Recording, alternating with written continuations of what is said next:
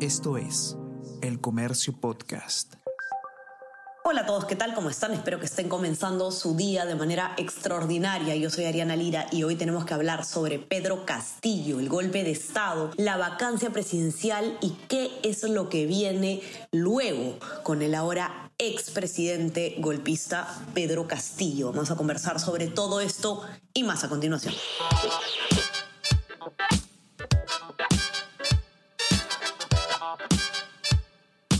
Esto es Tenemos que hablar con Ariana Lira.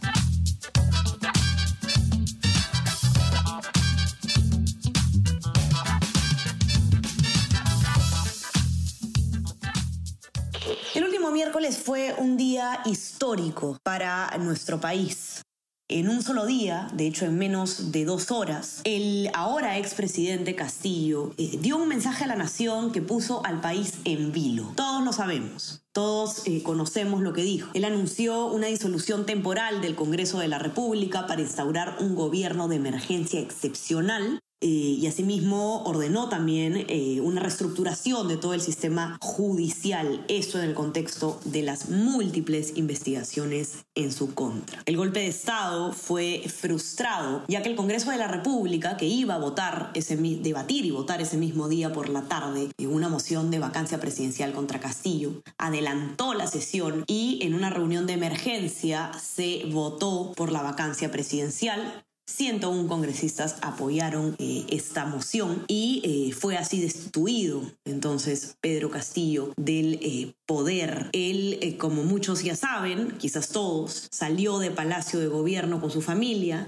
en dirección a la Embajada de México, donde iba a solicitar asilo político, pero fue detenido por la policía, frustrado este objetivo y se le trasladó pues a la prefectura de Lima. Actualmente Castillo Terrones se encuentra recluido en la Diroes, penal donde también está Alberto Fujimori. Eh, irónica la foto, teniendo en cuenta que ambos eh, perpetuaron autogolpes de Estado. En un caso se concretó, en el otro afortunadamente no. Como consecuencia de la destitución de Castillo, asumió la presidencia Dina Boluarte, eh, hasta ese entonces vicepresidenta de la República. Eh, ya hemos visto qué es lo que dijo ella en su discurso de asunción de mando. Habló de una tregua, habló de convocar un gabinete que represente a todas las fuerzas democráticas. Hizo también un reconocimiento a las Fuerzas Armadas por su papel eh, en no apoyar el, el acto inconstitucional y golpista de Pedro Castillo. Habrá que ver si es que realmente estamos ante una persona de talante democrático, a pesar de que ha estado rodeada por mucho tiempo de personas que no tienen credenciales democráticas, como el mismo Vladimir Cerrón, o si eh, es eh, un discurso de palabra para afuera. Todo eso está por verse. Sin embargo, ahora vamos a conversar sobre qué es lo que viene para el presidente Pedro Castillo. El Poder Judicial ha aprobado ayer eh, una prisión preliminar Vamos a poner un poco en contexto eh, la situación de la detención de Pedro Castillo. Cuando una persona comete un delito en flagrancia, la policía tiene derecho a detenerlo, pero eh, el plazo es corto. ¿no? no se le puede detener por más de 48 horas. En este caso se le detuvo por el delito de rebelión. Luego de esto, eh, se hizo un pedido para que eh, se le ordene una detención preliminar, de modo que pueda seguir el recluido mientras se hacen las investigaciones preliminares. El Poder Judicial ayer aceptó este pedido y ordenó siete días de detención preliminar contra el expresidente. ¿Qué es lo que ocurre ahora? A la larga eh, lista de investigaciones que se le seguía a Pedro Castillo se suma entonces una acusación, eh, una investigación por el presunto delito de rebelión. Este delito está regulado en el artículo 346 del Código Penal. Vamos a leer exactamente lo que dice. El que se alza en armas para variar la forma de gobierno, deponer al gobierno legalmente constituido o suprimir o modificar el régimen constitucional será será reprimido con pena privativa de libertad no menor de 10 ni mayor de 20 años. Es decir, Pedro Castillo podría solamente por este hecho recibir una pena de hasta 20 años. Este, hay que explicarlo, es un delito común, es decir, eh, la Fiscalía y el sistema de justicia puede seguir adelante con todas las diligencias, todas las investigaciones y todas las etapas del proceso eh, sin problema. La pregunta es qué ocurre con eh, las otras acusaciones que pesan sobre Pedro Castillo. Recordemos que hay una denuncia constitucional que en octubre de este año interpuso la fiscal de la Nación Patricia Benavides contra el expresidente. Ahora, según la fiscal de la Nación, Pedro Castillo eh, lidera una organización criminal al interior, lideró, mejor dicho, una organización criminal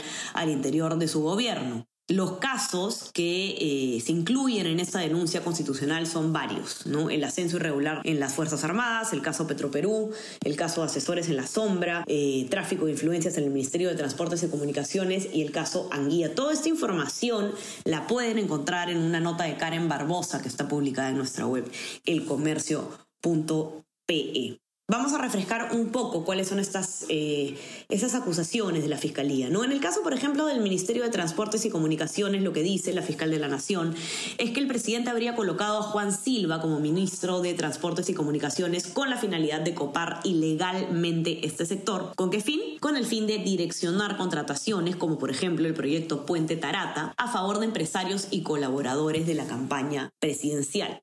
En el caso de los ascensos irregulares en las Fuerzas Armadas, la tesis fiscal indica que eh, Pedro Castillo, en coordinación con quien en ese entonces era el secretario de la presidencia, Bruno Pacheco, recordarán su nombre, y el entonces ministro de Defensa, Walter Ayala, eh, habrían pedido ascender de forma irregular oficiales de las Fuerzas Armadas cercanos a, o de confianza del entonces presidente. También otro caso es el del eh, Mariano González o cambios en el sector interior. Recordarán ustedes que eh, se removió al ministro del Interior Mariano González tan solo un día después de que eh, este haya creado un equipo especial de la policía destinado a apoyar a la Fiscalía de la Nación en sus investigaciones en contra de eh, personajes cercanos al gobierno. Según la fiscal de la Nación, eh, con la remoción de Mariano González del Ministerio del Interior, el, el expresidente eh, intentó mellar las acciones fiscales y policiales contra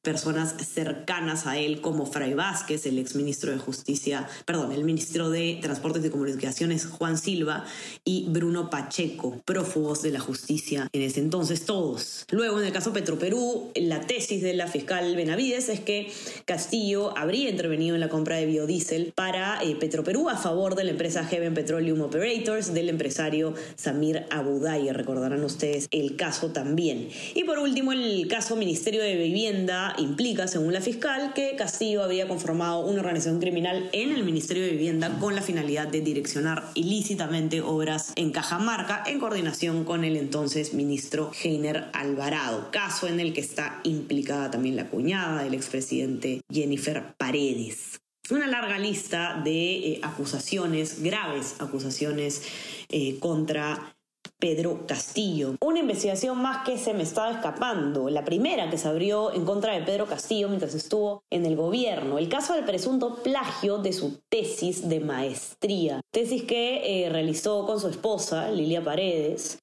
y según eh, la Fiscalía, en este caso no es la Fiscalía de la Nación porque se trata de un delito común ocurrido además antes de que ejerza la presidencia, lo que dice es que eh, Castillo habría cometido plagio en esta tesis que elaboró junto con su esposa para obtener el grado de maestría en la Universidad César Vallejo en el año 2013. Ahora, a diferencia de, en este caso, del plagio de la tesis de maestría y también en el caso de eh, rebelión, lo que ocurre con los, las carpetas fiscales eh, incluidas en la denuncia constitucional es que se trata de delitos de función. ¿Qué quiere decir esto? En sencillo, que para que eh, Pedro Castillo sea procesado por estos delitos, tiene que pasar por un antejuicio en el Congreso. Y uno se preguntará por qué, si es que él ya no es presidente, ¿por qué le alcanza esta protección? Y es que la Constitución lo que establece es que el presidente de la República tiene derecho al antejuicio político para ser procesado por delitos eh, de función hasta cinco años después de haber abandonado el cargo. Eh, esto es, eh, son las normas, es, es como tiene que ocurrir y va a ser entonces el Congreso de la República quien va a tener que decidir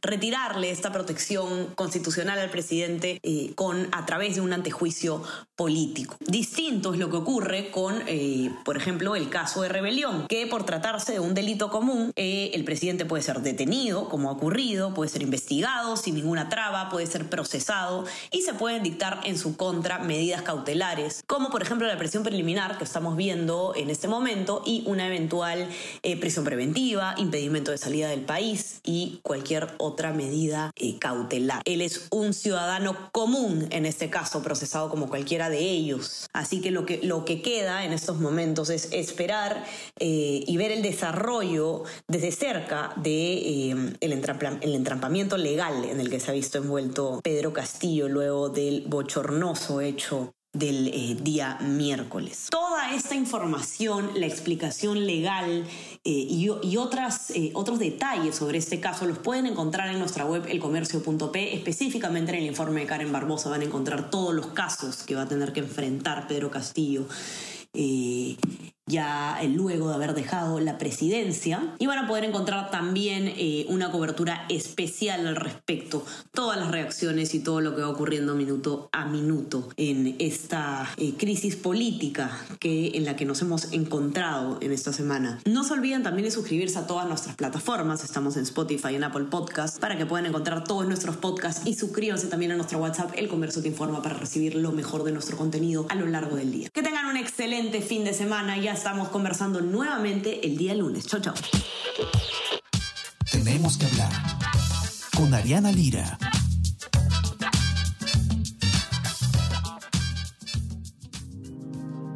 El Comercio Podcast.